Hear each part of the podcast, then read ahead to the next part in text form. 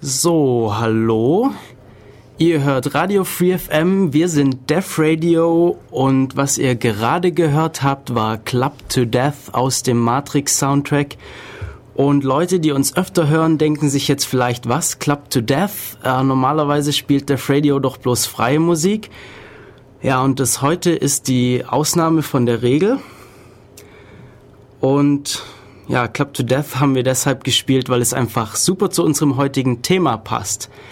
Unser heutiges Thema ist nämlich Rebellion der Maschinen. Und ich bin diesmal nicht allein im Studio, sondern es ist eigentlich relativ voll hier.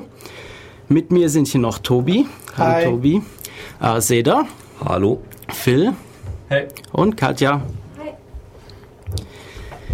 Ja, Rebellion der Maschinen. Bei Matrix ja, ich denke, die meisten kennen Matrix. Da ist klar, die Maschinen haben die Menschen versklavt. Aber Matrix ist jetzt nicht der einzige Film, in dem die Menschheit Probleme mit Maschinen hat. Was gibt's denn da sonst noch so? Um Gottes Willen. Wo soll ich anfangen? Also das fängt im Prinzip äh, relativ früh schon, was weiß ich mal, bei beim Science-Fiction-Autor Asimov an, was weiß ich, mit irgendwelchen äh, Robotern, äh, die da irgendwo mal zwar, was weiß ich, mit relativ eindeutigen Robotergesetzen ausgestattet werden. Ähm, wie waren die noch gleich? Die Roboter, also das erste Gesetz war äh, ein Du sollst Roboter keine Menschen schaden, niemals. Genau, er darf keinen Menschen äh, schaden oder durch Untätigkeit zu Schaden kommen lassen. Und Nummer zwei, ähm, ich glaube, du. Das war Selbsterhaltung. Du also sollst, also, äh, was weiß ich, sehen, dass du selber nicht zu Schaden kommst. Aber nur, wenn es äh, Gesetz Nummer 1 nicht widerspricht. Oder Gesetz Nummer 2. Ja, das war ja Gesetz Nummer 2. Gesetz nee, Nummer das ist Gesetz Nummer 3, damit nicht 1 oder 2. Das war jetzt gerade noch Gesetz Nummer 2. Echt? Soll ich die einfach mal vorlesen ja, hier? Lese mal vor. Also wir haben hier Gesetz Nummer 1. Ein Roboter darf keinen Menschen verletzen oder durch Untätigkeit zu Schaden kommen lassen. Das zweite Gesetz, ein Roboter muss den Befehlen eines Menschen gehorchen, es sei denn, solche Befehle stehen im Widerspruch zum ersten Gesetz. Und das dritte Gesetz, das ist jetzt diese Selbsterhaltung, ein Roboter muss seine eigene Existenz schützen, solange dieser Schutz nicht dem ersten oder zweiten Gesetz widerspricht. Ja, und das klingt doch jetzt eigentlich ganz gut, oder? Ja, das Problem, zumindest was Asimov und alle, die ähm, dieser Logik gefolgt äh, sind, äh, da sah, was weiß ich, wenn jetzt ein Fall eintritt, der den Gesetzen widerspricht. Wobei eigentlich sollte das gar kein Problem sein. Also wo zwei Gesetze zur Anwendung kommen und äh, einander äh, widersprüchlich ähm, jetzt im Gegensatz stehen. Eigentlich sollte das gar kein Problem sein, denn die haben ja eine eindeutige Hierarchie und damit ist eigentlich alles prioritätenmäßig äh, geklärt. Trotzdem äh, kommen wir dann immer wieder zu Szenarien, in denen irgendwelche Roboter dann nicht mehr wissen, was sie machen sollen, in Streik treten, Amok laufen, äh, andere Menschen umbringen, jetzt überhaupt keine Gesetze mehr befolgen oder wie auch immer. Äh, das ist ein typisches Problem in der Informatik. Mach irgendwas, was äh, der Programmierer nicht, äh, was der Programmierer nicht gedacht hat und eigentlich kann keiner mehr sagen, was dabei rauskommt. Es ja. können auch falsche Schlüssel gezogen werden, wie zum Beispiel bei iRobot war es da das Problem, also bei einem Film iRobot. Ähm, dass die Roboter auf die Idee gekommen sind, dass die Menschheit nur dann geschützt werden kann, wenn man sie versklavt. Zum Selbstschutz. Ja, also genau, das ist eigentlich, wenn die Maschinen anfangen, selber diese Gesetze zu interpretieren. Das ist, und da war das eben halt der Fall, sie haben ein weiteres Gesetz eingeführt, nämlich dass die Menschheit über den einzelnen Menschen steht. Das ist doch nur ein logischer Schluss. Also das ist eigentlich, wenn wir jetzt hier ein Punktesystem haben, gibt mehr Punkte für viele Menschen. Ja, klar, ist irgendwie logisch.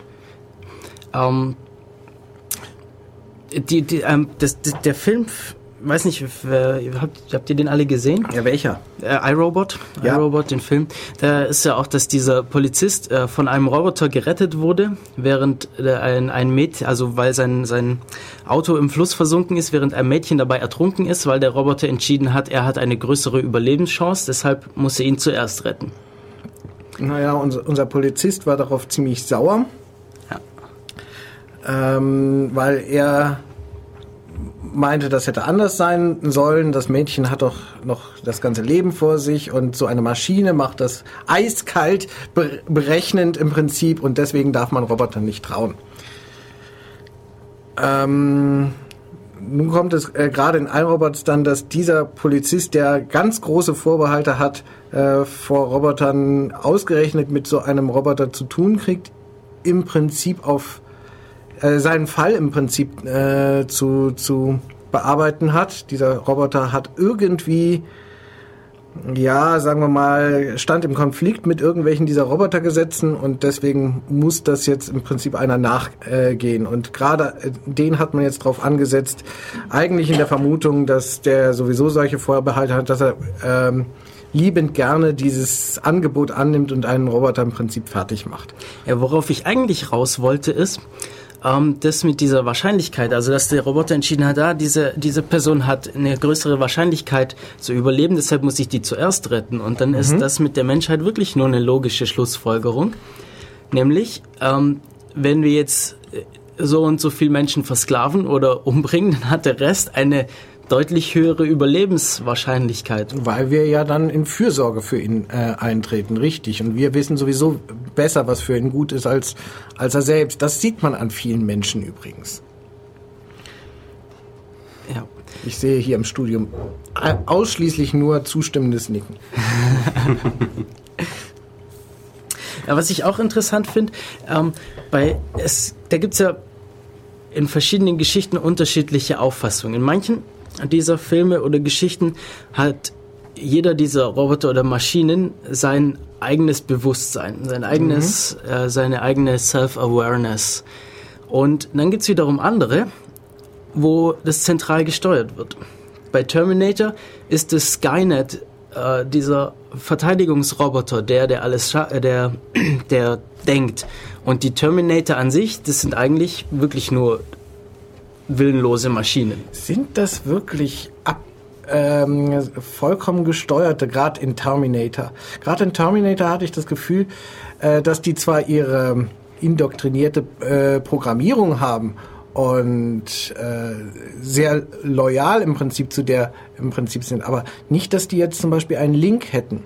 Also alleine wäre das schon ein Problem, einen Terminator dann in die Vergangenheit zu, zu schicken, um dort mal, sagen wir mal, Anfangsprobleme beseitigen zu können, diesen Link kannst du eigentlich ganz schlecht über die Zeiten äh, aufrechterhalten. Das heißt, er würde mehr oder weniger äh, dann seine ja, gesteuerte Art verlieren und im Prinzip zu, äh, möglicherweise zu selbstständig werden. Das ist nicht mehr gut kontrollierbar. Es sei denn, du hast sowas von Anfang an. Die sind alle im Prinzip irgendwie schon autonom, können sich ab und zu mal wieder synchronisieren, aber ähm, haben in dem Sinne erst einmal äh, autonome Möglichkeiten. Und wenn man sich mal die Serie, also Terminator 1, 2, sogar 3, der von vielen nicht so ganz ernst genommen wird, äh, dann Sarah Connor Chronicles äh, anschaut, äh, dann läuft das eigentlich auf die Schiene hin. Also ich habe da nirgends eigentlich so diese zentrale Instanz äh, Skynet im Prinzip, die alles steuert, in dem Sinne eigentlich so, so bemerkt. Okay, also mir kam das eigentlich schon so vor dass das jetzt. Also, dass die irgendwo im Hintergrund ist und irgendwo großen Einfluss hat und ja äh, lauter Roboter produziert, die sie dann einsetzt. Und die natürlich alle, äh, was weiß ich, loyal äh, zu diesem Robotersystem sind, das ist klar.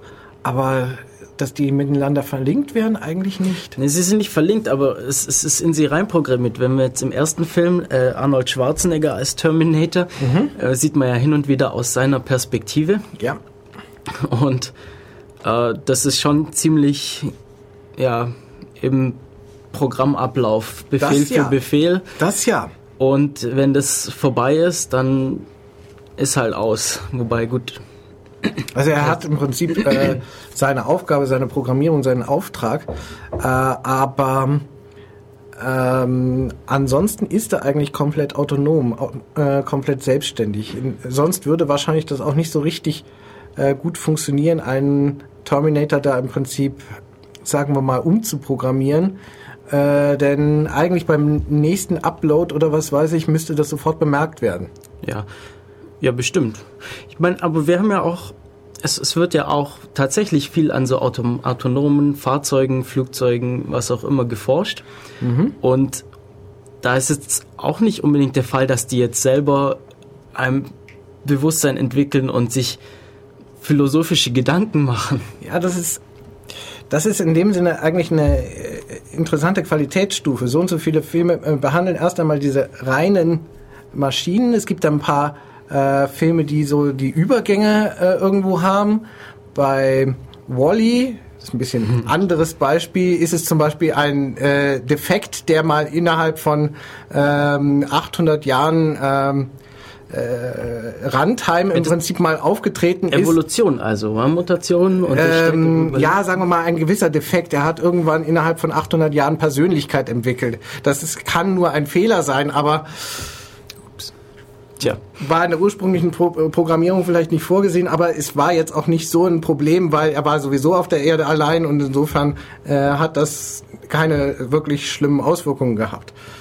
Was ist eigentlich mit dem zweiten Roboter, der dann kommt? Der ist doch auch. Ja, die sind schon irgendwie ein Stück weiter entwickelt. Das ist äh, definitiv eine etwas sch- spätere äh, Generation. Irgendwie die Anlagen dazu müssen die schon alle haben.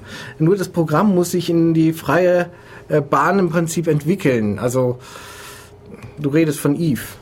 Ja, Aber im Prinzip auch der ganzen Baureihe bei, bei der Gelegenheit. Wenn du äh, das nachher weiterverfolgst auf dem, dem äh, Sch- Schiff im Prinzip, äh, auf das die nachher äh, zurückkommen, da haben die ja nachher im Prinzip, oder hat Wally eine ziemlich zerstörerische Wir Wirkung, wenn es um die Moral geht.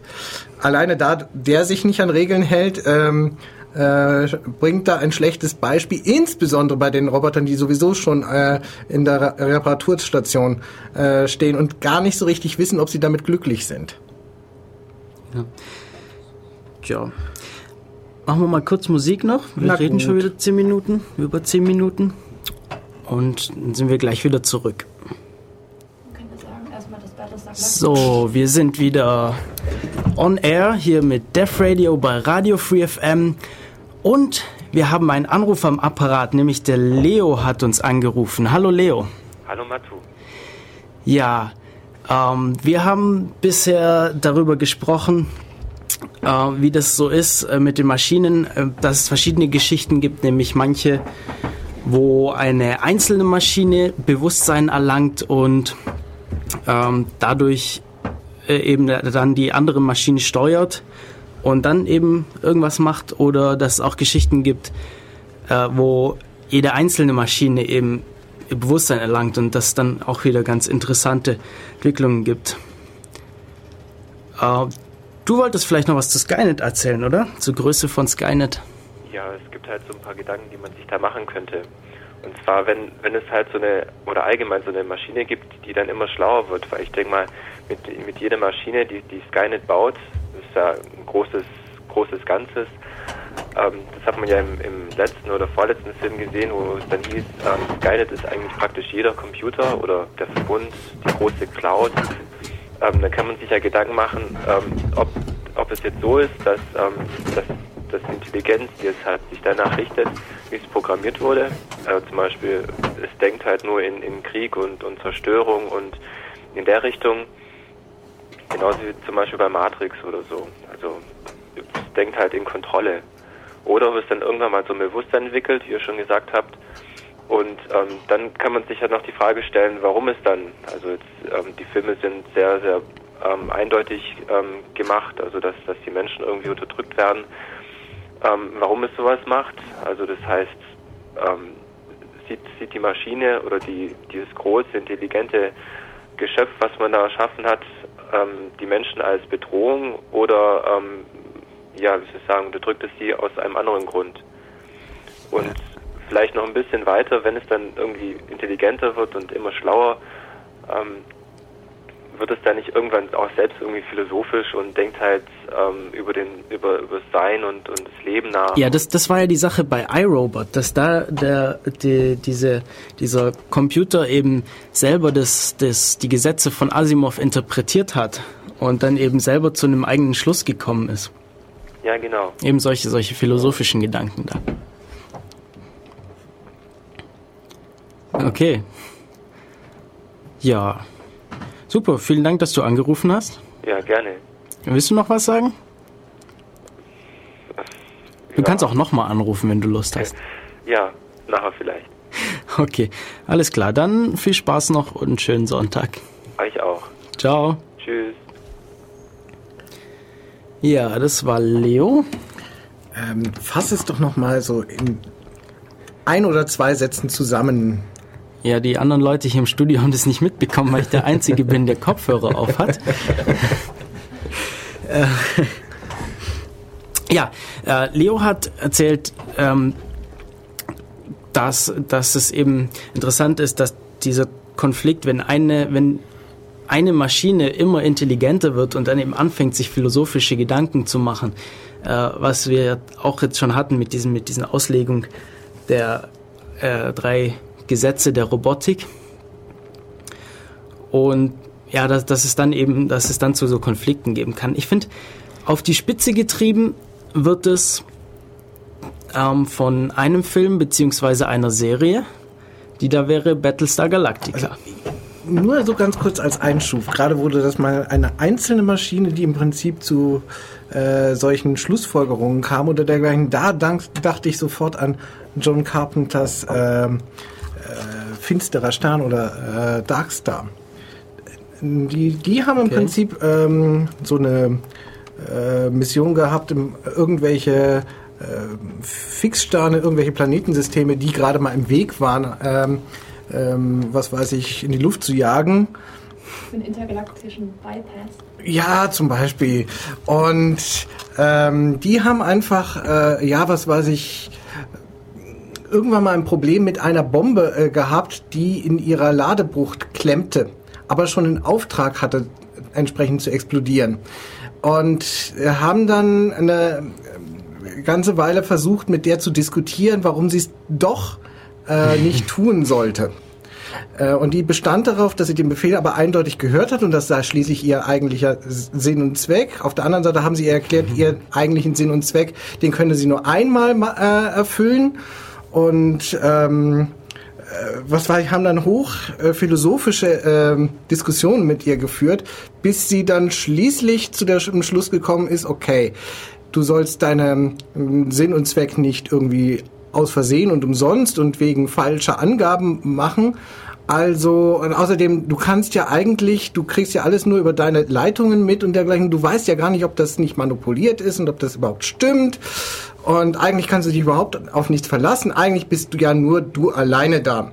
Der Film endet schließlich damit, dass die Bombe zu dem Schluss kommt, sie ist alleine im Universum und ähm, die Welt war öde, wüst und leer und sie meinte am Ende irgendwann, es werde Licht. Ah, wie heißt der Film? Äh, finsterer Stern oder englisch Dark Star.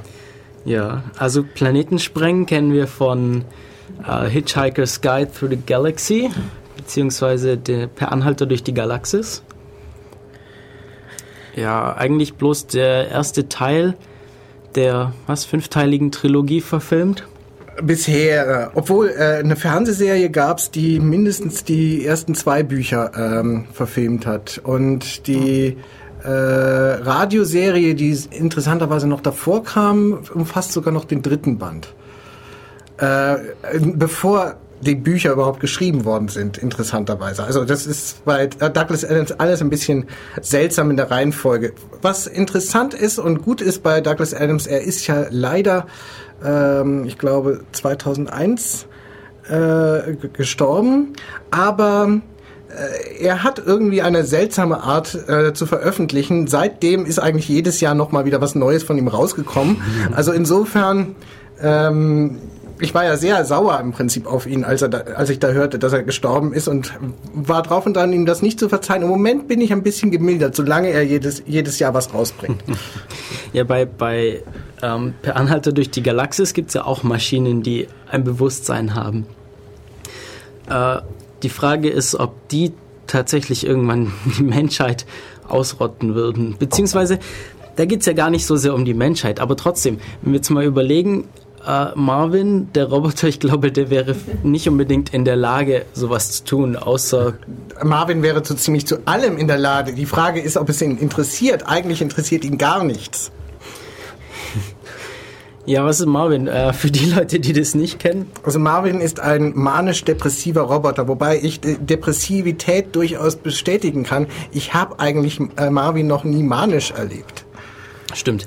Er ist ja, er ist ja ähm, ein Prototyp dieses, wie, heißt denn das? Die, Also ihr Robotmobil für Spaß und Spiel, also irgendwie ähm, äh, von der Serious Co Kybernetics Corporation. Also die hat immer ganz tolle Erfindungen im Prinzip, um das Leben der Menschen einfacher und lustiger zu machen. äh, das Schiff Heart of Gold Das ist auch von denen. ist auch von denen und äh, das ist ja so der Gegenpart. Oder? Also Du meinst den Marvin ist einfach grundsätzlich depressiv, genau. Und der, der Schiffscomputer, der Heart of Gold, ist einfach immer fröhlich drauf. Der hat mehrere Charakter, die kann man austauschen. Also für den Notfall noch ein Ersatzcharakter. Der war ein bisschen schulmeisterlich äh, großmütterlich. Liebe Kinder, ihr seid jetzt zum ersten, äh, dieses ist euer erste Tage auf einem äh, fremden Planeten. Zieht euch also schön warm an und spielt mir nicht mit irgendwelchen ungezogenen Mo äh, Monstern. Ach, ich denke, mit einem rechten Schieber wäre uns mehr gedient gewesen. Wer hat das gesagt? Ich öffne die Tür nicht, bevor äh, sich der meldet, der das gesagt hat. Computer. Ich hab Zeit, ich habe den ganzen Tag Zeit, wenn es sein muss. Computer. Wenn du nicht sofort die Tür aufmachst, ver äh, versetze ich dir eine unvergessliche Neuprogrammierung, und zwar mit einer schönen großen Axt. Okay, hol die Axt. Ich sehe, wir werden noch sehr an unseren persönlichen Beziehungen arbeiten müssen. Okay, okay. Naja, ähm, was eigentlich eine sehr äh, interessante Frage ist, ist, wie kommt, kommt man eigentlich zu diesem Übergang im Prinzip des rein ge gesteuerten Charakters oder der rein nach irgendeiner Programmierung äh, funktioniert. Ein äh, schönes Beispiel war da auch mal ähm, ein Science-Fiction-Film aus den 70er Jahren namens Westworld, in dem man im Prinzip einfach nur einen Freizeitpark gestaltet hat mit vielen, vielen Robotern. Also man konnte dort ein bisschen à la Star Trek Holodeck im Prinzip einfach seinen Urlaub verbringen, zum Beispiel im alten Rom oder äh, bei den Rittern oder einfach im Wilden Westen. Und man konnte zum Beispiel irgendeine Rolle dort annehmen, zum Beispiel Sheriff und äh, irgendwelche Gangster verhaften und im Notfall, was weiß ich, auch mal jemanden niederschießen. Und solange das ein Roboter war, war das alles gut und schön. Und bei Menschen würde die, äh, würden die Waffen im Prinzip aufgrund ihrer äh, Sicherheitseinstellung sowieso nicht funktionieren. Ah, ja. Ja, das funktionierte auch ein paar Tage sehr gut. Dann irgendwie muss es irgendeinen äh, Defekt gegeben haben. Sie haben nie wirklich rausgefunden, woran es lag. Aber alle Roboter liefen mehr oder weniger amok und überlebt hat's, glaube ich, am Ende einer. Äh, ich glaube, äh, selbst das gesamte ähm, Infrastrukturteam, also die, die Admins oder was weiß ich, waren irgendwann in ihrer Zentrale eingeschlossen und starben dort nachher dann an Sauerstoffmangel und sowas. Die Geschichte kenne ich, glaube ich, irgendwoher, aber. Und weil das Ganze so ein Erfolg war, hat man, nachdem der ähm, Park fünf Jahre geschlossen worden war und alles repariert wurde, alles auch wieder neu aufgemacht und wieder auf die Menschheit Ah, losgelassen. das ist super schlau. Es hat auch sehr gut funktioniert. Gut, bei, bei Battlestar. Äh, es heißt ja auch immer, all of this has happened before and all of it will happen again. Da haben wir äh, tatsächlich dann diese, dieses andere Extrem, diese selbstdenkenden Ma Maschinen. In der alten Serie äh, noch mit irgendwelchen zentralen äh, Führern, beziehungsweise irgendwelchen Zwischen. Äh, Robotern, die so das Denken übernehmen und dann die äh, Centurios, die nur die reinen Arbeiter oder die reinen Soldaten sind. In der neuen Battlestar äh, ist das Ganze sehr wie, viel individueller geworden eigentlich alle Roboter können selbsttätig denken, können auch irgendwie empfinden. Aber manche, also die Centurios, die Blechkisten, die äh, Chromtoaster, äh, sind, ähm, sagen wir mal, irgendwie wie, wie niedergeschaltet, äh, so dass ihre höheren Gehirnfunktionen nicht aktiv werden. Das ist irgendwann mal im Laufe der Serie aber auch wieder ausgeschaltet worden, äh, was für einige der anderen Zylonen äh, sich als etwas fatal erwiesen hat. Aber das macht nichts, man hat ja ein wieder auferstehendes Schiff. Ja. Ähm, ich denke, Battlestar ist nicht ganz so bekannt wie Terminator. Worum geht's da eigentlich? Bei Battlestar oder bei Bei Terminator? Battlestar. Es geht, ja, jetzt müssen wir un- unterscheiden äh, Ich zwischen denke, alter und, und neu, neuer so. Serie. So. Äh, in beiden Serien geht es darum, was weiß ich, dass man mit äh, den Zylonen, mit denen man im Krieg stand, äh, endlich Frieden schließen will oder äh, Fr- Frieden geschlossen hat, aber irgendwie äh, dann doch ein überraschender Angriff der Zylonen stattfindet. In der alten Serie ist das einfach ein Nachbarvolk gewesen und man hat sich mal in ihre eigenen äh, Angelegenheiten eingemischt, als die irgendwie andere Nachbarn versklavt haben oder dergleichen, hat man äh, auf deren Seite mitgekämpft. Und in der neuen Serie hat ma- man ursprünglich mal selbst die Zylonen gebaut gehabt. Die sind dann irgendwo äh, aufgestanden und haben angefangen zu rebellieren. Das heißt, Cylons waren einfach, Die waren Arbeitsroboter oder Soldaten oder was auch immer. genau, Soldaten zu, zur Abwehr von. Ja, von potenziellen Feinden. Genau. Und irgendwie waren, haben die sich irgendwann mal verselbstständigt. Eigentlich wie Skynet. So, Bloß, dass eben da halt mehr der Fokus auf den einzelnen Maschinen. ja, wobei äh, bei Skynet, bei Skynet, bei Terminator ist es noch so, äh, dass es eine Zentralstelle gibt, die dann mehr oder weniger eine ganz bestimmte Programmierung vorgegeben hat. Zwar sind die Einzelroboter vermutlich äh, relativ autonom, aber im Prinzip sehr mh, indoktriniert mit dieser ursprünglichen äh, Programmierung. In Battlestar ist eigentlich das Ganze viel individueller angelegt und zwar von Anfang an. Das kommt am Anfang in der Serie noch nicht so richtig raus. Im Laufe der Serie oder sogar der Folgeserie Caprica äh, wird das ein bisschen deutlicher. Ja, in Caprica. Ja. Da, das ist ja diese bei, bei der bei der Entwicklung der Cylons ist ja eben dieser diese dieser eine Chip da maßgeblich beteiligt, nämlich ein Chip, der eigentlich ja selbstständig denkt wie ein menschliches Gehirn, eben ein elektronisches Gehirn. Äh, und dem man einfach nur Informationen zur Verfügung stellt und er diese dann irgendwie interpretiert. Sind wir jetzt bei äh, Terminator oder bei, äh, bei den Cylons in Bei den Battlestar? Cylons. Uh, war das da alleine nur dieser Chip? Also äh, letztendlich ist es bei denen sehr viel Software wohl, auf die es da ankommt. Der Chip alleine würde auch noch nichts nützen. Okay. Also mir kam das so vor, dass es. Ja, okay, auf jeden Fall entwickeln eben diese Maschinen ihr eigenes Bewusstsein.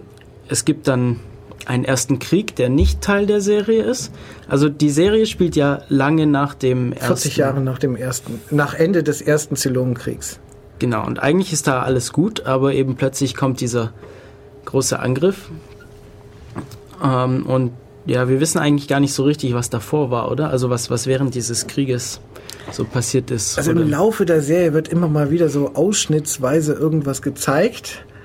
Ähm, ziemlich am Ende der Serie sieht man auch mal kleine Ausschnitte aus dem Zylonenkrieg.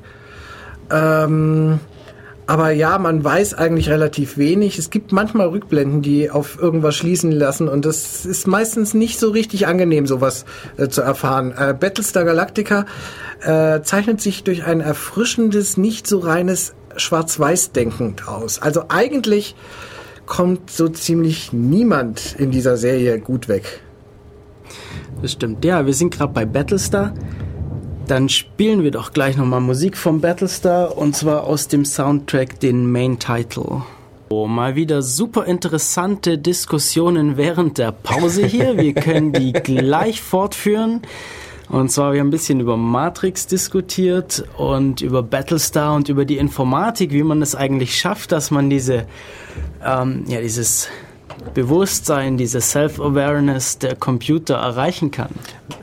Diese Self-Awareness ist eigentlich seit langem ein äh, Thema in der Philosophie interessanterweise viel mehr als in der Informatik, nämlich äh, die Frage äh, nach dem Selbstempfinden. Also wie, was macht eigentlich ein Wesen aus, das selbst empfindet, das eine Farbe rot als rot empfindet? Ähm, und was man wohl deutlich sagen kann, alles, was wir in der Informatik bisher äh, zustande gebracht haben, geht, ist noch weit davon entfernt, äh, so etwas wie Selbstempfindung äh, zustande zu bringen. Und wir können wahrscheinlich guten Gewissens auch sagen, in den nächsten 50 Jahren wird das nicht passieren. Alles, was von Menschen äh, designt und überblickt werden kann, wird wahrscheinlich äh, noch nicht diese Komplexität haben, die dazu notwendig ist. Wie das ist, wenn du jetzt evolutionäre Algorithmen hast, die sich selbst nachher frei entfalten können oder einfach irgendwie äh, fortentwickeln können, äh, da mag die Sache nochmal anders sein. Oder wie das ist, wenn du äh, Systeme hast, die aus äh, Teilsystemen bestehen, äh, die dann irgendwie eine Art intelligentes Verhalten entwickeln, äh, das ursprünglich gar nicht äh, aus der Zusammenarbeit äh, vorgesehen war, äh, wie zum Beispiel irgendwelche Viren, die wir in die Welt gesetzt haben, äh, in den Computernetzen und wenn die irgendwann anfangen, so miteinander kooperativ zu werden, dass sie irgendwie intelligent sich verhalten oder dergleichen, da mag das nachher auch was sein. Also etwas, was der Mensch zumindest nicht so richtig ähm, äh, per Design äh, entwickelt hat. Ja, ich denke, wir werden irgendwann einen Weg finden, dass Maschinen selbst. Wahrscheinlich aus Versehen. Self-aware. Ja, natürlich. Überall ist es aus Versehen passiert. In Terminator, äh, niemand wollte, dass Skynet die Welt übernimmt, beziehungsweise äh, niemand wollte auch, dass es sich selbst bewusst ist. Äh, es ging ja nur darum, dass es diese Abwehr äh, von, ich glaube, was war das, Amerika wahrscheinlich steuert. Und in äh, genauso in, in Battlestar Galactica beziehungsweise in, in Caprica die Zylonen, die Cylons, äh, Cybernetic Lifeform Node, hat aus, äh, Cylon ausgesprochen. Ja, die, ich glaube da ja, hm, okay, das ist, das ist schwer zu sagen. Also eigentlich es ist in gewisser Weise ein, äh, schon ein, ein gewisses menschliches Design, nämlich das äh, Design eine perfekte Kopie von vom Geist bestehender Menschen herzustellen, die dann in einer Art Parallelwelt im Prinzip, also es ist ebenfalls eine Art Holo-Welt oder was weiß ich mal entwickelt worden, in der man sich halt auch aufhalten könnte, in der man quasi seinen Avatar rüber äh, nehmen könnte. Und dort im Prinzip haben sich welche auch dran gemacht, solchen Avatars eine künstliche Intelligenz zu geben, die aber mit allen Informationen über den eigen, über die eigene Person so gefüttert sei, dass man mit der entsprechenden äh, Software, was weiß ich, die wiederum zum selbstständigen Denken bringen könnte und zum vollständigen Erfahrungsschatz von einem selbst. Das heißt, man hätte seine eigene äh, perfekte Kopie, die dann in dieser Cyberwelt weiterleben könnte. Aber seine eigene perfekte Kopie ist auch wieder was anderes als bei den anderen Sachen, oder? Das, damit hat es wahrscheinlich mal angefangen. Ähm, und dann wurde mal eine andere, weitere äh, Kopie äh, erstellt oder was weiß ich, von einer anderen, von einem anderen Charakter. Und das Ganze äh, verselbstständigte sich äh, auf eine Art, was weiß ich, die wirklich so nicht geplant war. Und da nun die ersten Roboter dann im Prinzip eigentlich da auch äh, gebaut worden, die aber im Prinzip solche äh, Software übernehmen konnten, äh, gab es dann auch eine Schnittstelle im Prinzip in die Realwelt mit rein. So ein bisschen äh, komplex das Ganze. Ja, apropos perfekte Kopie, ist euch mal aufgefallen, dass diese ganzen Roboter irgendwie alle menschenähnlich aussehen. Also die Cylons, die haben zumindest mal zwei Beine und zwei Arme. das mag daran liegen, dass äh, Menschen sie designt haben. Und dass die Serie mm. auf Menschen ausgedacht wurde. Und man sieht ja auch an Aliens, dass sie immer ja, ja. ähnlich den Menschen aussehen. Nicht unbedingt. Also manche von den Zylonen wurden ja von Zylonen designt. Meinst du jetzt? Aber die wiederum von Menschen. Ja. Die ja. wurden wiederum von Menschen designt, aber im Prinzip haben sie das ästhetische Empfinden von Menschen. Bei Terminator ist das nicht der Fall. Terminator, die ersten Maschinen, die sahen absolut, die, die von Menschen designt wurden, die sahen absolut nicht aus wie Menschen. Gut, Aber da ging es wahrscheinlich darum, dass sie Arnold Schwarzenegger zeigen. Okay, wahrscheinlich ging es dann auch darum, die Menschen zu verwirren und, und ja, wobei diese, diese, diese, diese, ja doch, hm, diese Blechmaschinen, die, die menschlich aussehen, ohne, also ohne Haut und ohne Haare und so, die waren ja auch schon wieder Menschenform. Das ist, eigentlich ist doch das ein relativ unpraktischer Körper für eine Maschine. Der muss sich ums Gleichgewicht kümmern, der kann verschiedene Sachen einfach nicht machen, wie wenn er jetzt zum Beispiel acht Beine hätte oder sowas. Gehen wir mal, Beine ist aber sicherlich nicht so schnell. gehen wir mal in ich mir verschiedene nicht so Kon sicher. Roboterform ist ja immer noch Wally, der rollt, der ist süß, der ist Ja, er ist absolut süß, aber äh, gel- sonderlich geländegängig ist er nicht. Doch. Da wären Seil und ist der kommt sehr geländegängiger. gut auf der Erde zurecht, obwohl da lauter so Müllhaufen rumliegen. Ja, die räumt er ja weg. Ja, richtig. Ist doch wunderbar. Ja, wobei, sagen wir mal, äh, Und diese er kann den Müllhaufen Haufen klein zerquetschen. Ein kleiner Würfel. Richtig, richtig. Die meisten dieser äh, Designkonzepte kranken daran, dass sie halt von irgendeinem menschlichen Designer entworfen worden ist und dass der Mensch überhaupt erst lernen muss, im Prinzip mal in anderen Wegen als den Bekannten zu denken. Also gerade wenn es mal um reale Roboter, äh, die in der Robotik entwickelt werden, geht, da sieht man eigentlich erst, äh, dass andere Konzepte viel, viel praktischer äh, sind. Also sowohl ein sechsbeiniges, das hat nicht so viel Gleichgewichtsprobleme, Gewichtsprobleme, eins mit, mit ähm, äh, Ketten, äh, Rollketten wie Volley, das hat, ist ebenfalls relativ geländegängig. Ja, sogar ein einbeiniges, das die ganze Zeit hüpft oder was weiß ich, hat erstaunliche Gleichgewichtsmerkmale. Besser als wenn man mit zwei Beinen rummacht. Also eigentlich das, was wir so äh, immer als unser Vorbild, nämlich uns nehmen, ist eigentlich echt scheiße. Was ich gesehen habe, ähm, ein, ein Roboter, der sich wie eine Raupe fortbewegt. Beziehungsweise eigentlich ist es nicht ganz richtig. Er ist lang und dünn wie ein Wurm oder eine Raupe. Aber er hat zusätzlich noch an jedem seiner Glieder, also es ist irgendwie in acht Glieder oder sowas unterteilt, er hat an jedem seiner Glieder auf allen Seiten äh, so, so Förderbänder, wie so, weiß nicht, wie so Teile, worauf Panzer fahren oder sowas. Und ähm, kann dann aber noch zusätzlich sich so bewegen wie eine Raupe. Und das ist dann so ein Zwischending. Und der kam wirklich sehr gut voran. In jede Da Richtung. haben wir aber auch wieder das Vorbild in der Natur. Das ist wieder eine Kopie, Kopie von der Natur, ist auch nicht keine Eigenentwicklung. Ja, und was ich auch gesehen habe, mal ein Video eines Militärforschungsprojekts, äh, wo ein Hund nachempfunden wurde. Und das, dieser Roboter war deutlich größer als ein Hund. Und der war wirklich beeindruckend, weil wenn man sich die Videos mal angeguckt hat, hat man hat dem halt irgendwie 50 Kilo Gepäck aufgebunden und dem dann gesagt, er soll da hingehen, irgendwie über 20 Kilometer und dann ist er da hingegangen, egal was da im Weg war. Beziehungsweise er hat dann seinen Weg gefunden. Und das hat mich dann schon auch ein bisschen erschrocken, muss ich sagen, wie weit wir da eigentlich sind. Und der war echt gut, weil die haben den zum Beispiel über so einen zugefrorenen See laufen lassen. Und wenn der ausrutscht, kann er das wieder ausbalancieren. Genauso haben sie dann Leute dagegen treten lassen. Und so.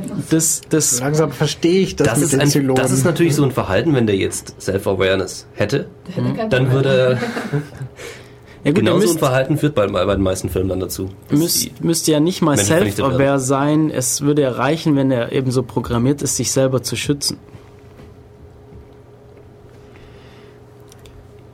Ja. Ja. diese Sache mit dem Roboter oder nee, dem, dem Hunderoboter erinnert mich jetzt schon wieder an Battlestar Alt. Da haben sie mir mal so einen äh, Muffet-Roboter im Prinzip, einen Muffet 2 eingeführt, fast wie ein kleiner Zylon, ähm, der da so äh, rumhockelt. Nun, die Serie krankt ein bisschen an dieser Idee, weil sie wird sagen wir mal, dieser Muffet-Roboter und der Junge, äh, dem sie ihm geschenkt haben, äh, kriegen ein bisschen äh, den Charakter von Tim und Lassie im Laufe der Serie.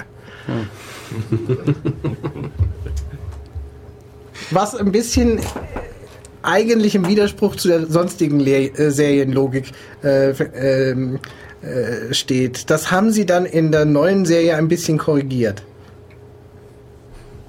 Da gibt es keinen Tim und Lassie.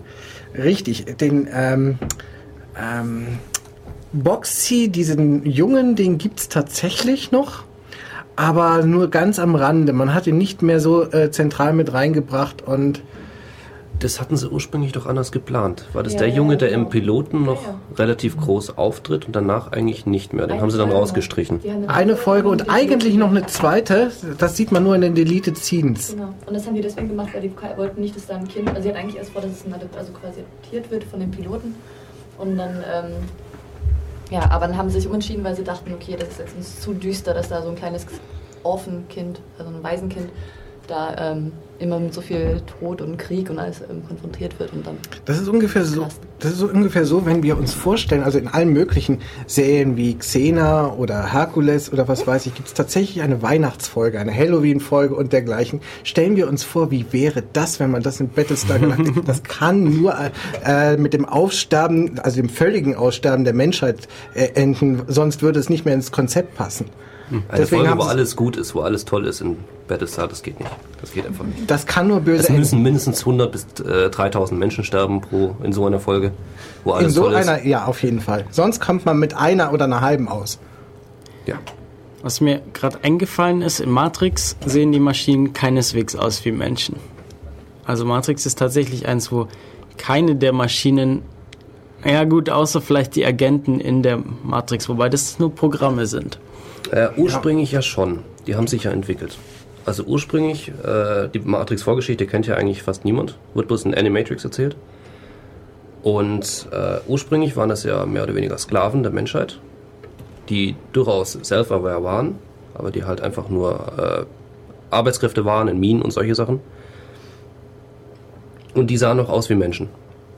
Die waren im Prinzip wie die Cylons. Äh, ja. Also die waren das noch. Die haben sich dann später dann so entwickelt, dass sie dann äh, doch anders aussahen Okay. und damit nichts mehr zu tun haben. Du, Wie du, kam es eigentlich nachher zu diesem Aufstand? Was war da in der Vorgeschichte eigentlich so passiert? Das ist eine interessante Frage. ähm, ja, eigentlich angefangen hat das mit einem Roboter, der seinen Besitzer umgebracht hat, weil dieser ihn abschalten wollte. Also bei Menschen würde man sagen äh, Self-Defense. Also sich einfach selbst verteidigt. Ähm, er hat es aber, aber kein anständiges Gerichtsverfahren bekommen, weil war er nur eine Maschine. Deswegen wurde er umgebracht. Genauso wie seine komplette Baureihe, was dann ziemlich drastisch gezeigt wird als ein Genozid. Und das hat im Prinzip dazu geführt, dass die Roboter Aufstände gemacht haben, ähm, schließlich zu einer Staatsgründung der Roboter, ähm, die dann auch versucht haben, eine Anerkennung bei, der Verein, Verein, bei den Vereinten Nationen zu finden, was ihnen aber ver, ver, verweigert wurde. Und das schließlich führte dann zum Krieg. Und der wiederum führte dann dazu, dass die Menschen versklavt wurden. Ja, mit kleinen Zwischenschritten. Man hat zum Beispiel äh, versucht, ihnen die Energie abzuschneiden, indem man, ich glaube, Die Sonne verdunkelt hat, ja, also dass man einfach äh, also den Himmel verdunkelt schönen, hat. schönen ähm, äh, durch Staubwolken einen schönen Winter im Prinzip. Und sonst würde man sagen, den nuklearen Winter, aber nuklear war es nicht mal, oder? Haben sie? Ich glaube nicht. Und ähm, hat aber irgendwie nichts genützt. Sie haben sich eine neue Energiequelle, glaube ich, irgendwo geholt. Ja, das waren dann die Menschen. Das ist der, der Teil, der relativ unrealistisch ist, dass er erstens nur von, von Solarzellen abhing am Anfang und als die Sonne verdunkelt wurden, dann die Menschen als Batterien verwendet haben. wieso eigentlich nicht? Sion wird durch Erdwärme versorgt mit Energie. Das wäre eigentlich intelligenter gewesen. Ja, stimmt, da ist wahrscheinlich mehr Wärme vorhanden. Ja, vielleicht, ja. Ja, wobei das wieder halt ein, eine neue Erfindung ist. Und wenn man schon was Neues erfindet, warum muss es denn nur die eine sein? Das andere mit dem Menschen klappte ja offensichtlich auch gut, war vielleicht sogar noch ein bisschen effizienter und ließ sich besser züchten. Und man hat gleich wieder zwei Fliegen mit einer Klappe. Und Und es ist wurscht, ob die Erde mal kalt wird. Ob sie einfach auskühlt, fertig, aus, Ende. Wenn die Sonne eh schon verdunkelt ist. ja, ein bisschen hat man natürlich das Problem, man muss ja auch diese lebenden Körper irgendwie am Leben und äh, halten uns ein bisschen mit Energie versorgen, mit Wärme und sowas.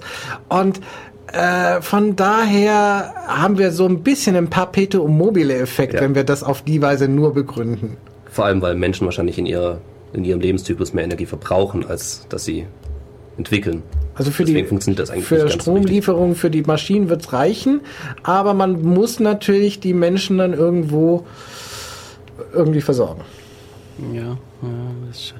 Äh, du hast die haben erzählt, dass, dass am Anfang die Maschinen Sklaven waren. Das hat mich so ein bisschen an die äh, Golems von, von der Scheibenwelt erinnert. Interessanter Aspekt. Das, sind, das ist eigentlich das, was den Robotern in der Scheibenwelt am, am nächsten kommt, ja? Ähm, die Rebellion ja auch gewissermaßen. Uh ja, da gab es mal was. Mit Dorfel hat an, alles angefangen. Ja, ja, das ist eigentlich genau die gleiche Geschichte, oder? Wir haben, äh, ja, es sind keine Maschinen, aber es sind... Genauso von Menschen erschaffen. Es sind ja von Menschen erschaffene Wesen, die eigentlich zum Arbeiten da sind. Sie haben genau dasselbe Problem, nämlich die mangelnde Anerkennung. Sie werden als Ding, als Sache äh, angesehen. Übrigens eine Sache, die sich auch durch viele der Science Fiction, viele der Serien hindurchzieht. Äh, dieser Konflikt in dem Sinne, dass man äh, den Personenzustand, den Personen ähm, ja, was weiß ich, äh, ihnen nicht zugesteht. Wann wird eigentlich eine Intelligenz als Person anerkannt in dem Sinne? Das Problem haben wir äh, nebenbei auf der Erde, äh, auf der bestehenden Erde äh, ja auch äh, mit dem gesamten Tierreich oder was weiß ich, dass wir dort zwar Intelligenz und Empfindungsfähigkeit äh, vorliegen haben, aber das eigentlich niemanden interessiert. Das haben wir sogar unter Menschen äh, so und so weit viele Jahrhunderte gehabt, dass man anderen menschlichen Rassen im Prinzip äh, den Personenstatus äh, ja selbst die Empfindungsfähigkeit nicht zugestanden hatte. Irgendwie muss das eine gewisse menschlicher Zug der Arroganz sein, irgendwie, der sich so relativ äh, gut hält. Ja, wir hätten uns vielleicht äh, Philosophen hierher einladen sollen. Wer hat hier alles Philosophie irgendwo ähm, im Neben- oder Hauptfach? Ich hatte in der Schule mal ein bisschen. Hey, unser Experte. Ja, super, super, Wahnsinnsexperte. Okay, wir hatten jetzt ein bisschen was über Matrix. Ähm, wir hören uns zumal noch ein Lied aus dem Matrix-Soundtrack an, und zwar Wake Up von Rage Against the Machine.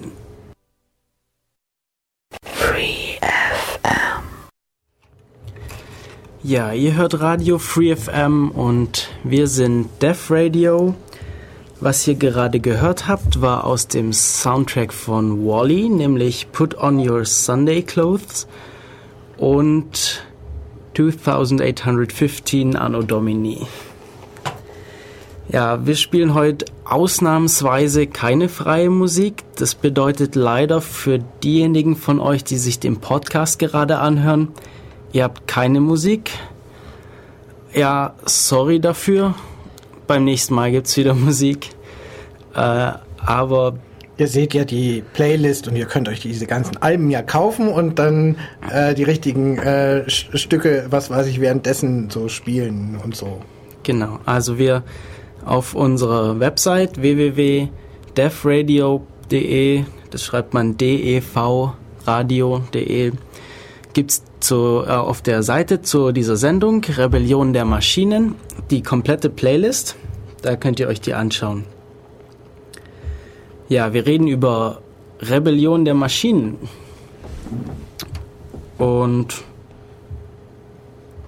war, soll ich mal, vielleicht sollten wir kurz zusammenfassen, was wir bisher alles hatten, oder? Wir haben angefangen mit äh, Matrix, die die Menschen versklavt haben, um äh, Energie zu haben, nachdem sich die Sonne verdunkelt hat und sie nicht mehr auf die Sonnenenergie zurückgreifen konnten. Wir hatten Battlestar Galactica, äh, wo ich eigentlich noch gar nicht so genau weiß, warum das passiert ist. Wir du meinst, wie es zum Konflikt kam? Ja, ja. Also eine Sache ist äh, wahrscheinlich äh, klar, wir haben durchweg eigentlich durch diese ganzen Geschichten, äh, dass äh, die Menschheit eigentlich irgendwo ähm, die Maschinen nie irgendwo wo anerkennen. Äh, wir haben hier hochgezüchtete, intelligente Wesen in dem Sinne, aber äh, die sogar eine, ähm, ja, eine Personalität oder wie, wie, wie nennt man das? Eine Persönlichkeit äh, entwickeln und man äh, gibt ihnen nicht den Status der Person. Sie haben keinerlei Rechte, sie sind im Prinzip im Status von Sklaven. Äh, man droht sie äh, irgendwann auszuschalten, sprich Selbsterhaltungstrieb und solche Dinge, sprich äh, man kommt von daher schon zu gewissen Konflikten, die man irgendwo mal nachvollziehen könnte in dem Sinne. Das ist natürlich die äh, Frage, inwieweit muss ich meinen äh, Toaster jetzt irgendwelche Rechte einräumen, Ja, ähm, ja, da haben wir noch selbst wenn über, er ein Lauflicht hat. wir haben noch über Terminator und über iRobot gesprochen, wo eben äh, ein Computer äh, selbst se- Selbstbewusstsein, Se- Self-Awareness erlangt. Wie, wie übersetze ich das eigentlich? Weil Selbstbewusstsein ist ja eigentlich Ein eigenes Bewusstsein. Ein eigenes Bewusstsein, ja. Ähm, bei Battlestar gibt es ja noch einen anderen Aspekt, nämlich das Religiöse. Nämlich die Maschinen, Das haben wir ganz vergessen. ja, die Maschinen da glauben an Gott. Glauben an Nein, einen die, Gott. die glauben an den einen wahren. Gott und die Menschen glauben an viele Götter, die aber Schwächen haben und äh, an die eigentlich auch nicht mehr alle so streng glauben. Das ist aber auch sehr unterschiedlich. Die Menschen sind da nicht so, so sich einig. Also auf manchen Planeten ist man da ein bisschen strenggläubiger, auf Maschinen anderen. sind sie sich auch nicht so einig. Die Silence sind auch mehr oder weniger religiös.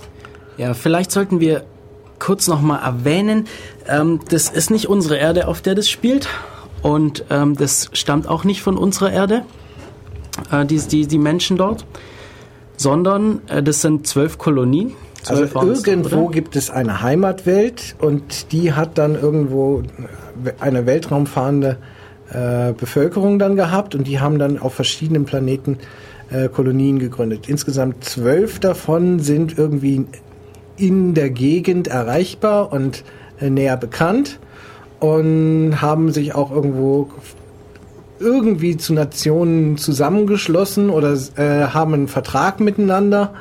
Also sprich, ähm, diese, mit diesen äh, anderen elf ist man jeweils äh, irgendwo in Kontakt, treibt Handel und dergleichen.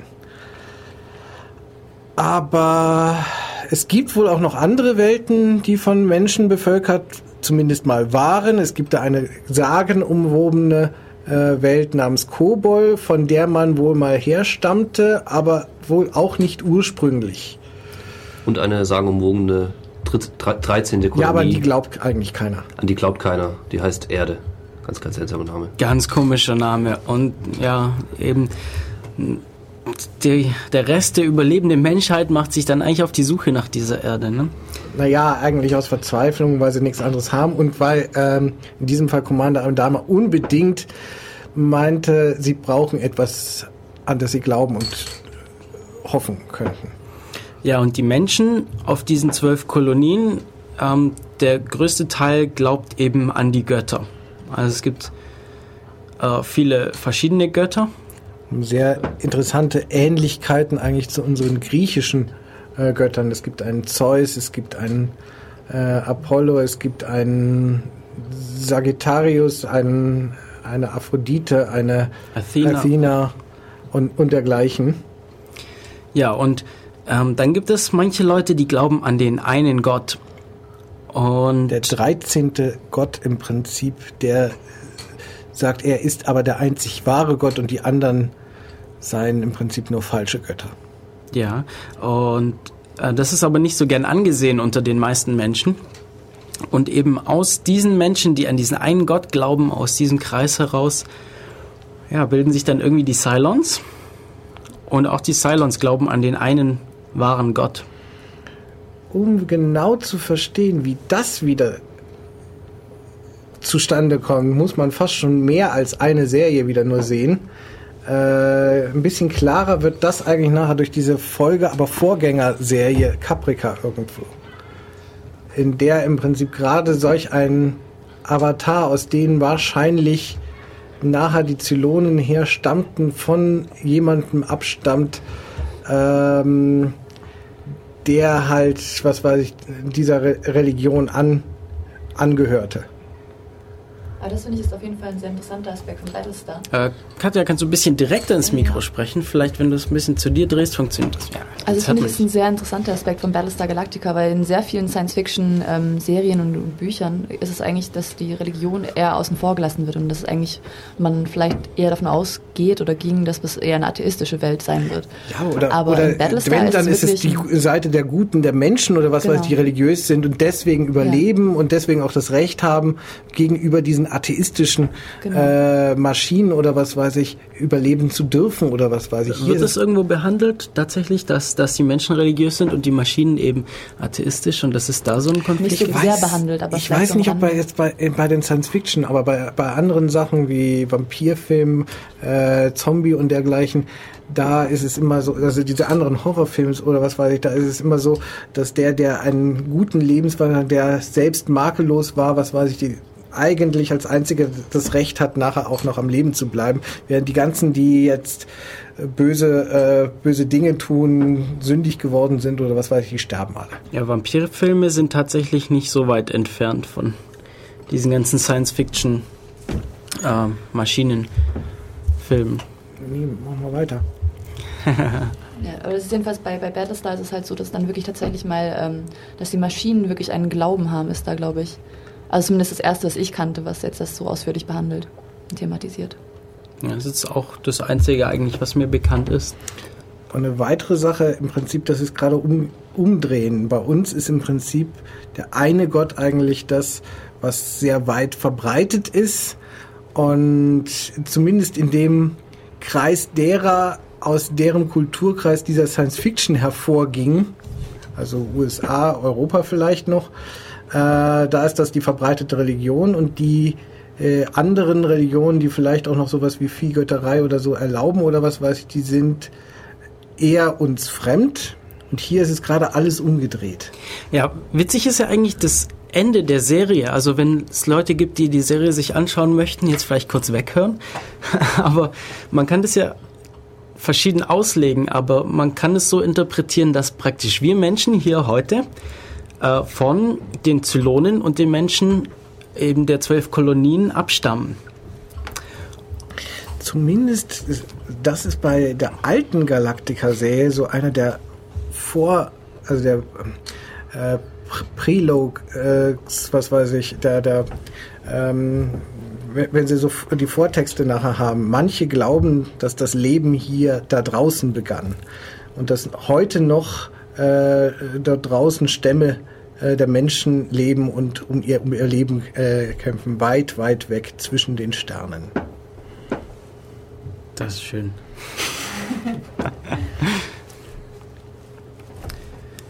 ja, spielen wir nochmal Musik. Und zwar, ähm, beziehungsweise bevor wir Musik spielen, ich möchte nämlich Musik von Tron spielen und über Tron haben wir noch gar nicht geredet. Das müssen wir ändern. Das müssen wir ändern. Und zwar, ja, worum geht's in Tron? Ich habe ihn noch nicht gesehen. Den alten oder den neuen? Das ist nicht Den neuen die ist, gleiche glaube ich, noch nicht. Geschichte. nein, nein, nein, nein, Geschichte? nein. Der neue scheint nach den Trailern zu urteilen tatsächlich eine Fortsetzung zu sein. Ah, Also Okay. wer ins Kino geht, bitte den alten noch mal so als Vorbereitung angucken. Also es geht da eben auch um einen Computer, der ein eigenes Bewusstsein entwickelt. Und ja,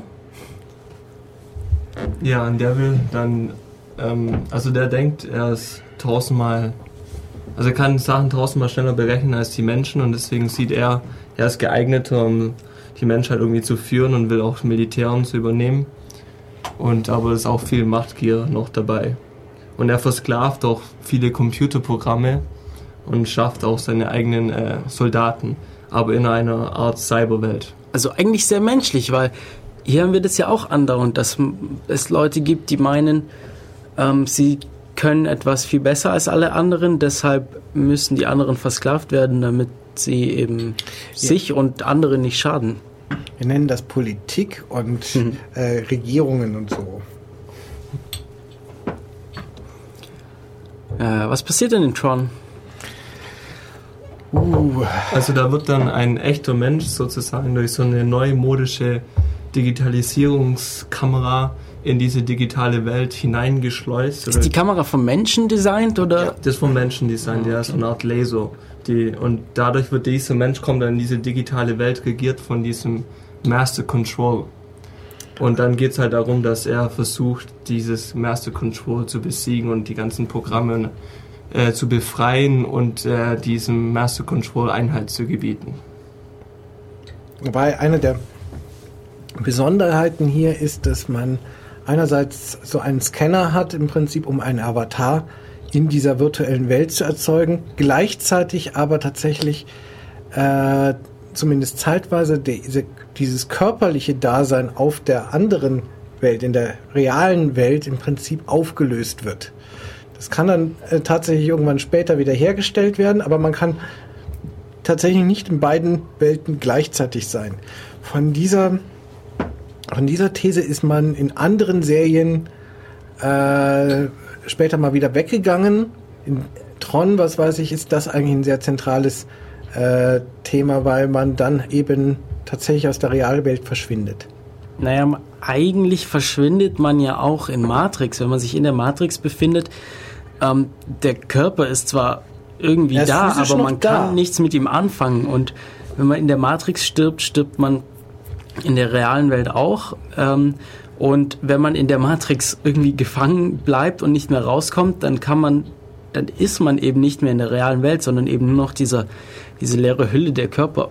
Irgendwie, das ist vielleicht ein bisschen hm, angepasst, eine angepasste Sichtweise dieser Sache eben dass, dass es doch noch da ist, aber dass er halt absolut nichts damit anfangen kann mit seinem Wie gesagt, diese, äh, diese Sichten, die gibt es über die verschiedenen Serien, über die verschiedenen Filme, über die verschiedenen Science-Fiction in unterschiedlichen äh, Ausprägungen. Wie gesagt, bei Tron ist ganz extrem, da ist richtig eine physische Trennung.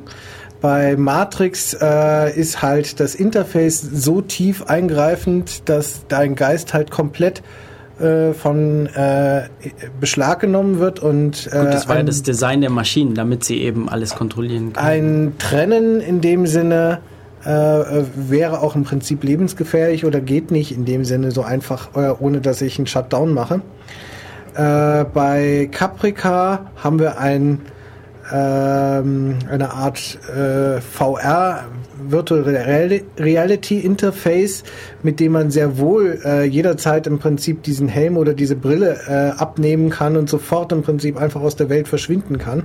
Das ist eigentlich vergleichbar mit jetzt schon vorhandenen 3D-Brillen oder Computerbrillen, was wir da haben.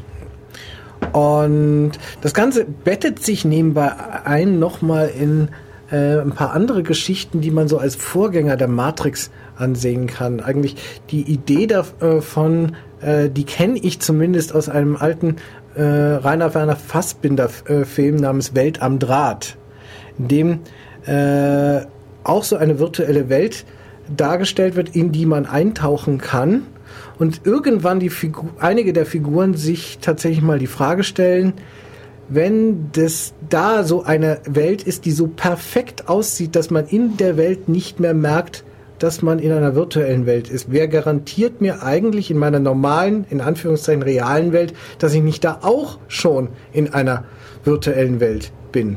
Und so, dass wir eine Rekursion da drin haben. Also ah. wie, wie, in Inception zum Beispiel. Mhm. Ja, in Inception. Äh, wer kennt Existence? Ja. Existence, äh, Capital X, Capital Z. Also ich äh, kenne die zum Beispiel nicht, erklären mir. Ja, ich glaube, Matu hat den Film präsent, hat den ja erst vor kurzem gesehen, oder? Ja, okay, es geht, es fängt an mit einer Konferenz eines oder einem, einem Vortrag, eine Vorstellung eines neuen Computerspiels.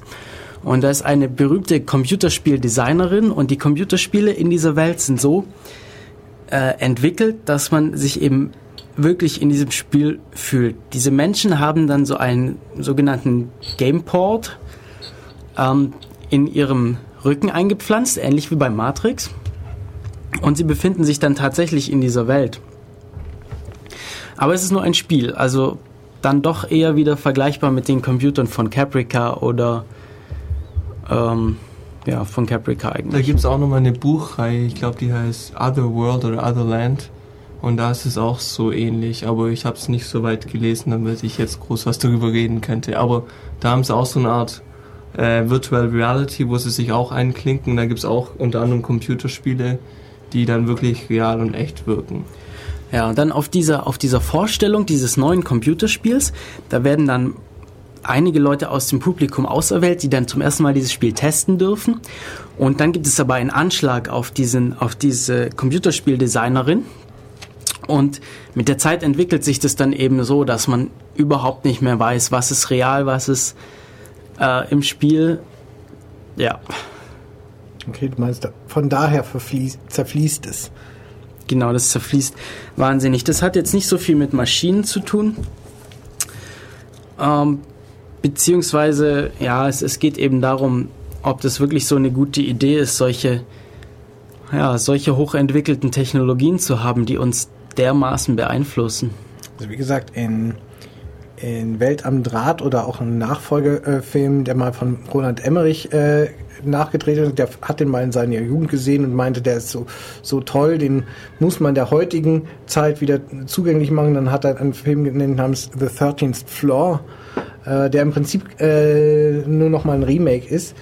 Äh, da äh, spekulieren die explizit darüber, was könnte ich denn für Kriterien finden, um irgendwo erkennen zu können, ob ich mich in einer virtuellen Welt befinde. Und die kommen dann auf solche Ideen, wenn ich zum Beispiel Fehler habe, Fehler äh, finde in, in dem Programm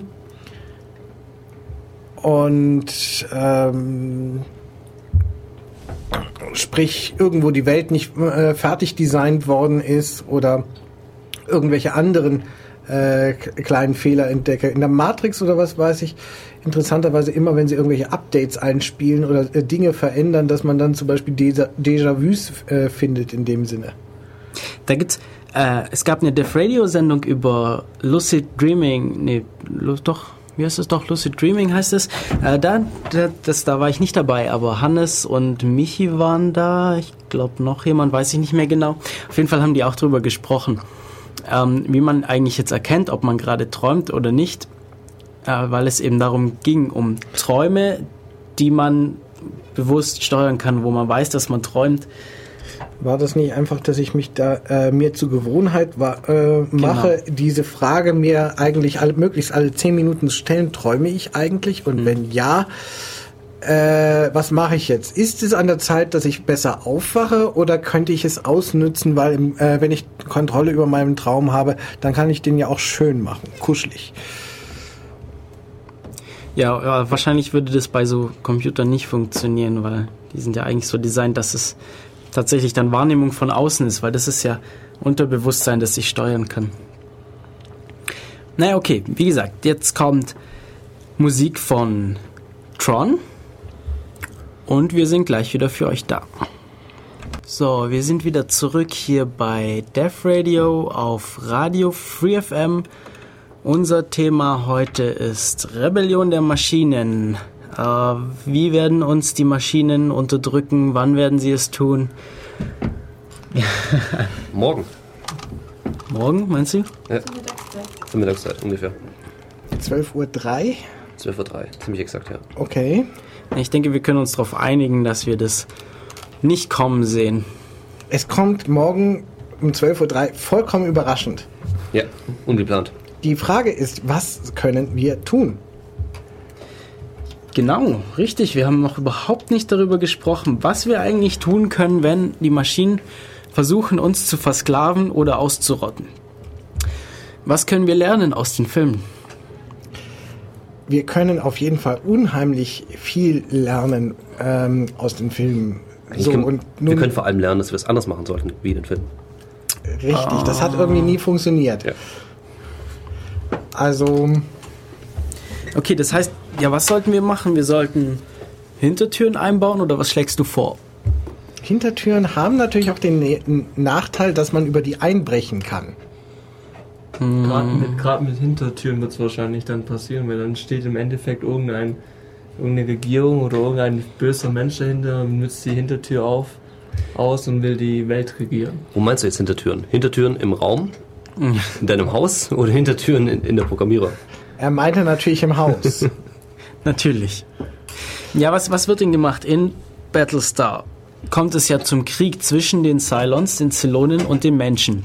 Mir fällt gerade ein, dass Balta einmal versucht hat, einen äh, Zylonen, also so einem Kronzylonen, seine Religion versucht hat zu erklären und ihn zu bekehren.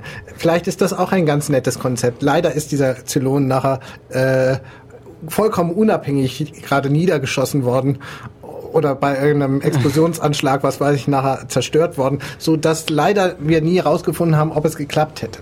Hm, da erinnere ich mich gar nicht mehr dran. Aber stimmt, als er auf dem, auf, als er auf dem Zylonen äh, Motorschiff war, hat er mit seinem mit seiner Wache versucht zu diskutieren über Religion oder wie richtig, war das? Richtig, genau, mit so einem Chromzylonen halt.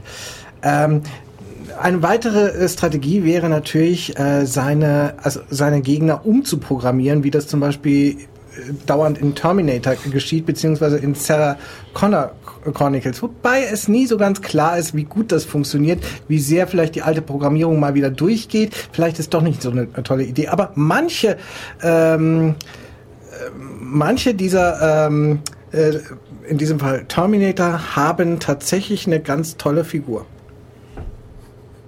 Ja, Terminator was? Ich glaube, der zweite Film, da kommt ja zum ersten Mal die Terminatrix.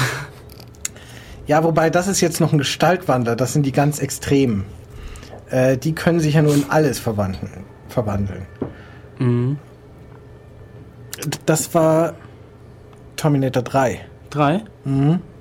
Nee, ja, Und aber in, Sarah Connor, war, in Sarah Connor Chronicles haben wir tatsächlich beides. Wir haben mal weibliche Chassis und wir haben mal auch diese äh, flüssigen Modelle. Aber in 2 gibt es tatsächlich die eine Frau, die sich also eine, einen weiblichen Terminator, der sich nicht verwandeln kann. Mm. Er kann seine Brüste aufblähen. Äh. das, ist die, das ist die Dame, die, die äh, andere Maschinen äh, kontrollieren kann, indem sie sie anbohrt und. Das war Nummer drei.